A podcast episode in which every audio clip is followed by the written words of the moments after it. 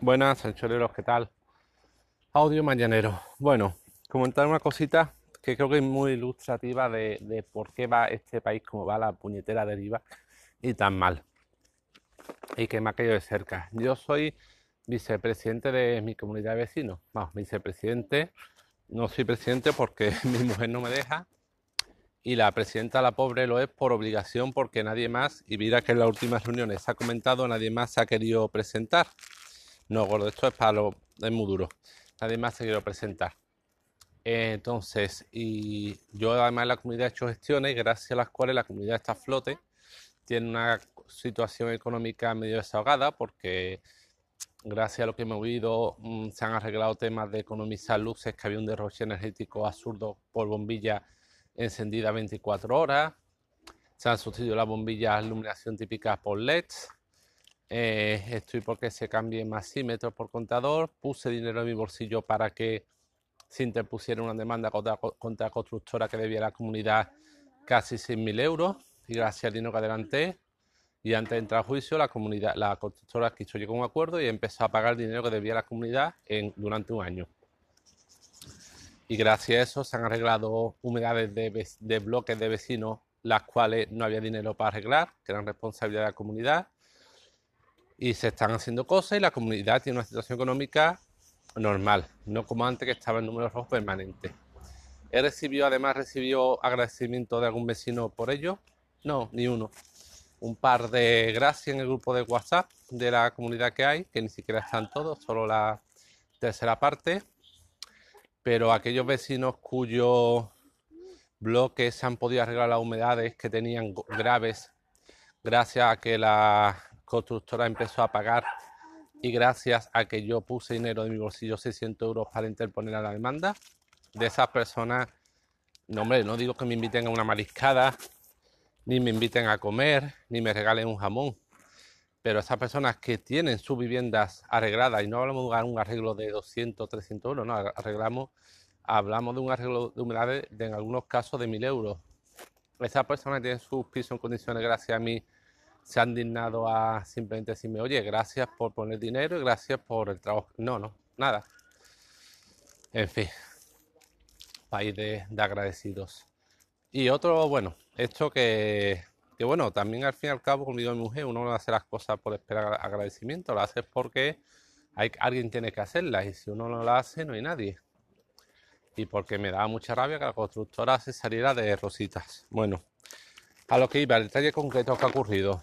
Eh, antes de irme a vacaciones, que está una semana en Canarias, saltó la alarma contra incendios. Por un, no sé por qué, a lo mejor fue por una rotura de una tubería que hubo arreglar en el sótano, en fin.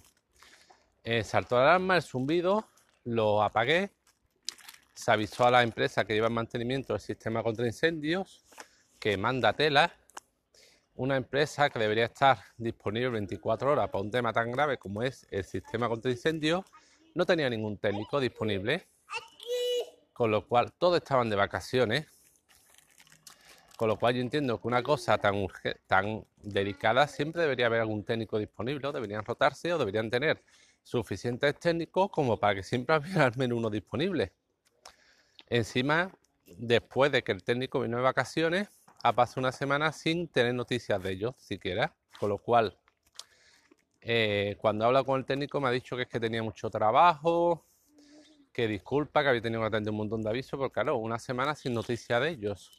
Y si en estas dos semanas, la que estaba el técnico de vacaciones más la que tardó en, va a tardar en venir, el técnico hubiera ocurrido algo, un incendio de verdad, una emergencia y el sistema sin funcionar, ¿qué pasa? ¿Quién, ¿De quién sería la responsabilidad? Ah, país de chapucero. La cosa es que la alarma saltó yo antes de irme de vacaciones a Canarias, la apagué y al volver de Canarias, que he estado cinco días, me encuentro con que la alarma volvía a zumbar. Y yo imagino que llevaría así por lo menos tres o cuatro días el zumbido de alarma contra incendio. No es, un, no, es una alarma de aviso ataque aéreo, estridente, de bomberos, que súper gorda, era un zumbido, pero que del portal 24, porque mi bloque son la misma comunidad abarca dos portales. 22 y 24. Pues en el porta 24 de dicha alarma, se, zumbido de la alarma se escuchaba perfectamente. Bueno, pues en tres días, o cuatro o dos, lo que llevase sonando, nadie se había preocupado de dicho zumbido, de dicha alarma, ni de qué era, ni de si ocurría algo. Entonces, claro, si, es, en este país, ¿cómo va y va bien la política, la gestión pública? la empresa, si en algo tan básico como es una gestión de una comunidad de vecinos, hay un alarmante incendio zumbando durante cuatro días, tres días, y luego nadie hace caso, ni se preocupa de avisar al presidente, ni al vicepresidente, ni da aviso para ver qué ocurre.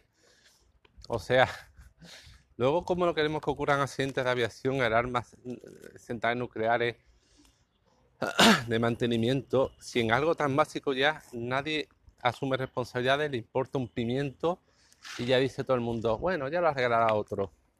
Así de verdad creemos que va a funcionar este país si no, no empezamos a responsabilizar ni siquiera de nuestro entorno más inmediato. Oye, no, caca.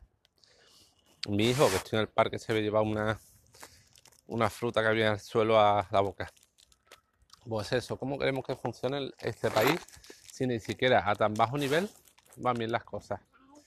Aquí hay mucho que arreglar de educación, de respeto, de concienciación, de buen ciudadano, porque ser buen ciudadano mm, se harán buenos ciudadanos, buenos políticos cuando haya buenos ciudadanos, que de verdad se preocupen, se impliquen y habrá buenos ciudadanos cuando haya una educación que enseñe a vivir en convivencia y a preocuparse de las cosas más cercanas, empezar por lo pequeño a por lo más inmediato, lo más cercano a ti, para ir hacia lo más grande. En fin, qué desastre de país. Bueno, pues ya tenía un pequeño, pequeñito desahogo, siento si daros la brasa, casi todos son quejas. ¿Ves cuando hablo? Ya me llegó la... Es que me llegó el... Ah, el enchufe inteligente Xiaomi.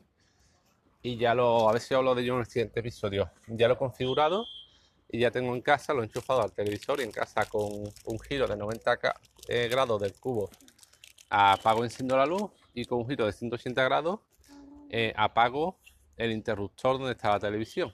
En fin, hablo coño un poco más extenso, o intento hablar de ello un poco más extensamente en el siguiente capítulo. Venga, hasta luego, anchoreros.